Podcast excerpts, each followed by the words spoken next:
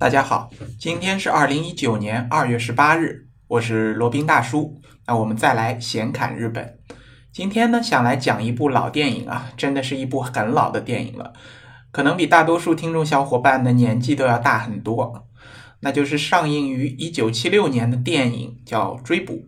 这个呢，实际是它的中译制版啊，日文名呢叫“你一定要趟过这条愤怒的河”，日文叫 “Kimi 很多の川を渡れ”。这个名字是不是听上去挺中二的？呃，我第一次看到这个原文的名字，觉得也是有那么一些诧异的。不过再多读两遍，好像就觉得又有些自然了。实际呢，这个名字是这部电影改编的原著的名字啊，就叫“你一定要趟过这条愤怒的河”。这个呢，也是当时这部日本电影的一个正式的名称。 对，它就是一部当时上映的日本电影。是在一九七六年由松竹映画，也就是松竹电影公司出品的动作片的电影啊。那由当时日本的超人气硬汉叫高仓健主演主角杜秋冬人，大美女中野良子饰演的女主角叫远波真由美。那这部电影，我相信五十岁以上的听众啊，肯定是如雷贯耳，甚至有可能刻骨铭心。那为什么这么说呢？那且听我慢慢道来。上世纪七十年代呢，中日才刚刚开始建交啊，就关系正常化。然后在一九七八年，中日双方又签订了一个叫《中日和平友好条约》。签订以后呢，双方就进行了一些文化方面以及其他方面的交流。借此为契机，在当年的十月份、十一月份，在中国的七个大城市啊，包括上海、北京这些大城市，举办了第一届的叫日本电影周，那就公开放映了三部日本的电影，就是今天讲到的《追捕》，还有一部叫《望乡》，还有一部呢叫《狐狸的故事》。那尤其是作为一部惊险动作片的这部《追捕》啊，它汇集了当时国人可以说是闻所未闻。震碎三观的一系列的这些新奇的要素啊，那包括警匪侦探啦、追车爆炸啦、悬疑探秘啊、人熊之战啊，它有一个情节还是拿把枪跟一头熊在干啊，然后还有美女酷哥，甚至呢主角还驾驶了一个私人小飞机，秀了一把飞机驾驶技能啊。那可以说呢，对于当时见识比较少的国人来说，简直就是超级超级超级大片。相比于现在啊，现在的好莱坞大片，如果把它全部绑一块儿，恐怕还不及这一部《追捕》。可以说，《追捕》还要厉害上三分。那难怪呢，也在当时就造成了一个万人空巷的效果了。不过说起这部电影啊，它的剧情其实并不复杂。那主要就是讲当时东京检察厅的检察官叫杜秋东人，也就是主角。他被坏人陷害以后呢，他没有坐以待毙，等待被逮捕，而是呢就自己出逃了，然后去寻找真相。然后呢，在美女主角的帮助下洗雪冤屈，然后将坏人绳之以法，这么一个故事。那可以说这个剧情。也是比较简单的，尤其跟我们现在的视角看来，可以说呢是一个比较简单的剧情。那虽然它剧情简单，而且有文化冲击的一个加成，就当时中日的关系刚刚改善，然后中日也是经过了很长的时间的一个文化的隔离，有一个巨大的文化冲击的加成。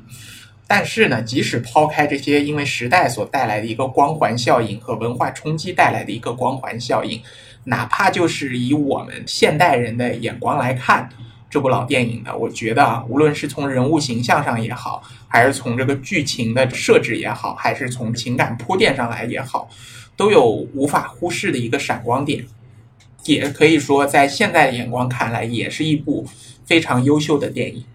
首先呢，这部《追捕》啊，它的剧情虽然简单，但是它的节奏把握的非常好，可以说是张弛有度。从主角杜秋啊，他被蒙上不白之冤开始啊，那观众的情绪呢就一直被压抑在里面，很不爽，因为 反正就是这种感情啊。后来与女主角真由美第一次结识以后呢，在情绪在稍稍的有一些往上升。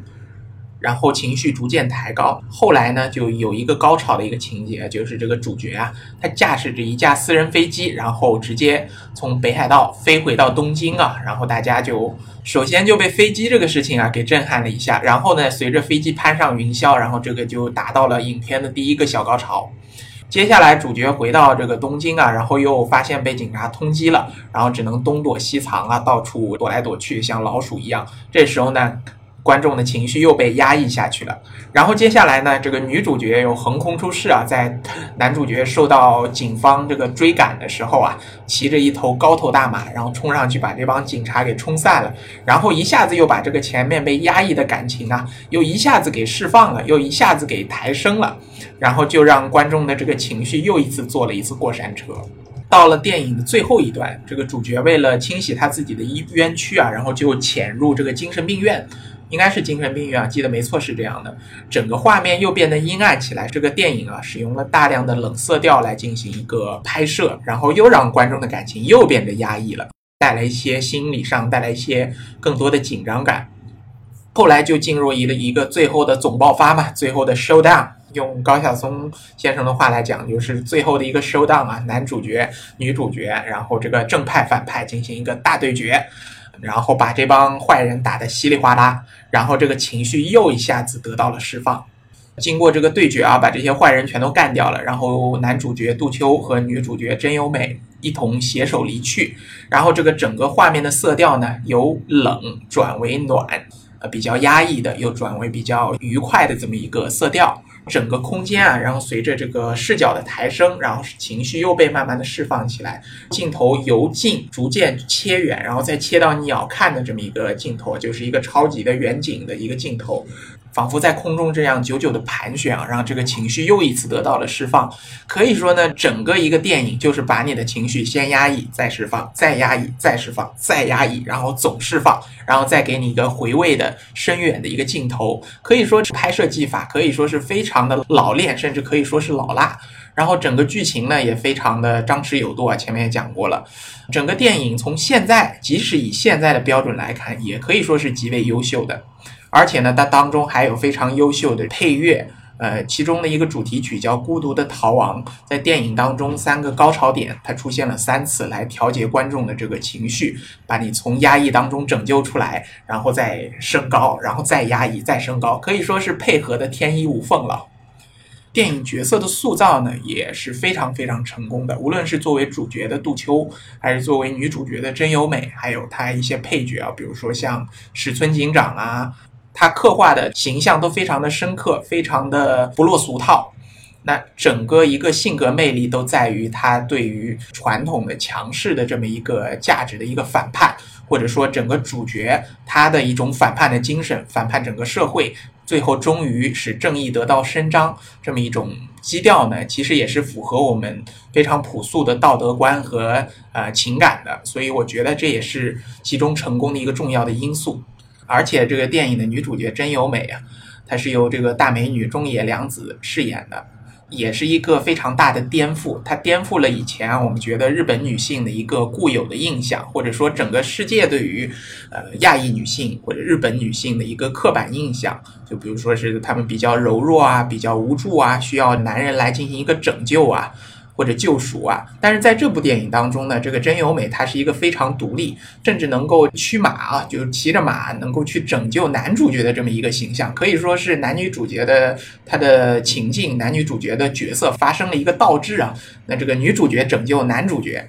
男主角他当时还说你为什么要救我？然后女主角就非常大胆的说，因为我喜欢你，或者说因为我爱你。这个。直白的台词呢，在当时来讲也是极为大胆、极为出挑的。它完全颠覆了当时我们觉得这个亚洲女性或者日本女性这种含蓄内敛的形象，也是一种巨大的颠覆。再说一下男主角啊，高仓健主演的这个男主角。